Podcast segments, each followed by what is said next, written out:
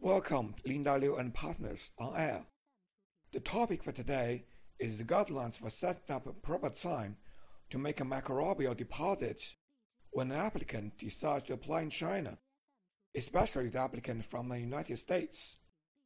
Because of differences of the regulations between the USPTO and CNIPA, the applicant may face problems, sometimes irretrievable, which will make the application rejected by the examiner in China. According to the MPEP provided by the USPTO, where a deposit is needed, it must be made no later than the time period set by the examiner at the time the notice of allowance and issue fee due is mailed.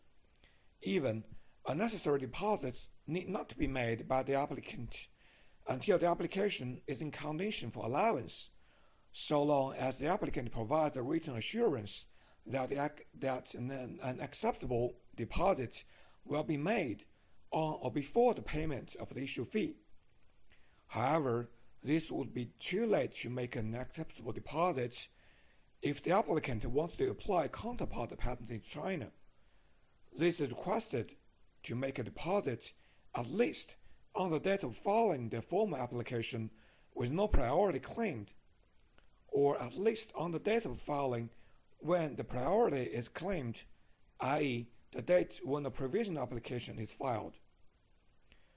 To be specific, according to the guidelines of the patent examination in China, the applicant has to first deposit a sample of the biological material with a depository institution designated by the CNIPA, i.e., the institution acknowledged by the Budapest Treaty, before the date of filing or at latest on the date of filing or the priority date when priority is claimed.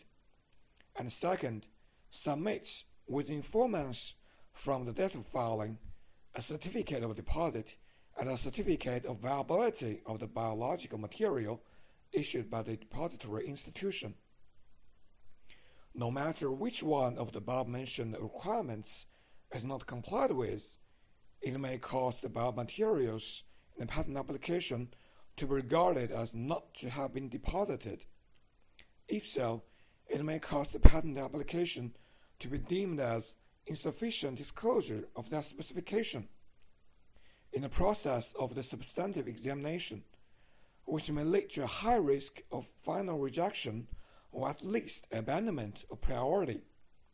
Therefore, it is suggested that applicant should at least start the relevant procedures for the preservation of, of biomaterials at the time of preparing for the patent application to the institution for deposit recognized by the CNIPA and obtain the preservation and survival certificate issued by the institution so as to ensure that the documents prepared are comprehensive and sufficient before the application date. That's all for my topic. Feel free to contact us if you have had further questions. As a leading patent law firm in China, we are always glad to help. See you next time.